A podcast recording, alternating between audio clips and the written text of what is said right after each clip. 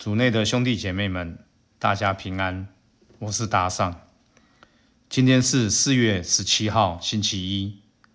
我们要聆听的是《若望福音》第三章一至八节，主题是谦和的领袖。聆听圣言。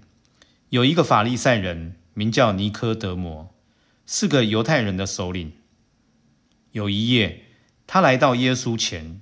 向他说：“拉比，我们知道你是由天主而来的师傅，因为天主若不同他在一起，谁也不能行你所行的这些神迹。”耶稣回答说：“我实实在在告诉你，人除非由上而生，不能见到天主的国。”尼科德摩说：“人已年老，怎样能重生呢？”难道他还能再入母腹而重生吗？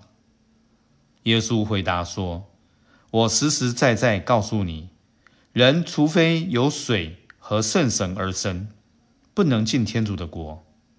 由肉生的属于肉，由神生的属于神。你不要惊奇，因我给你说了，你们应该由上而生。风随意向那里吹。”你听到风的响声，却不知道风从哪里来，往哪里去。凡由圣神而生的，就是这样。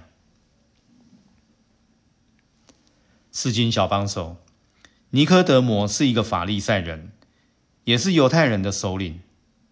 他精通法律，在当时的社会，他或许必须负责指导民众如何在按照天主的法律去生活。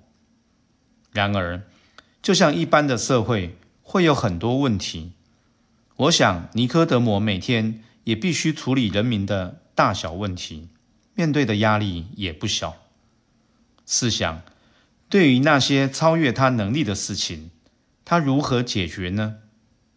福音中，我们看到尼科德摩和一般福音中叙述的法利赛人不一样。他看到耶稣行的神迹。却没有感到被威胁，反而主动来找耶稣，且谦卑地肯定天主一定和耶稣同在，并愿意聆听耶稣。在这一方面，尼科德摩可以成为每一个领导者的榜样。他没有因为面子问题去假装他什么都会，假装没有需要向他人学习。在这个社群网站、企业，与政治圈赞扬傲慢的时代，选才专家也开始发现，谦和的领袖通常能够觉察自己的弱点，愿意改进，欣赏其他人的优点，也比较容易专注于超越自己利益的目标。因此，在他们的领导下，整个团队能有更好的成效，更密切的合作及快速学习。今天。我们也可以回想，耶稣也是一个谦和的人。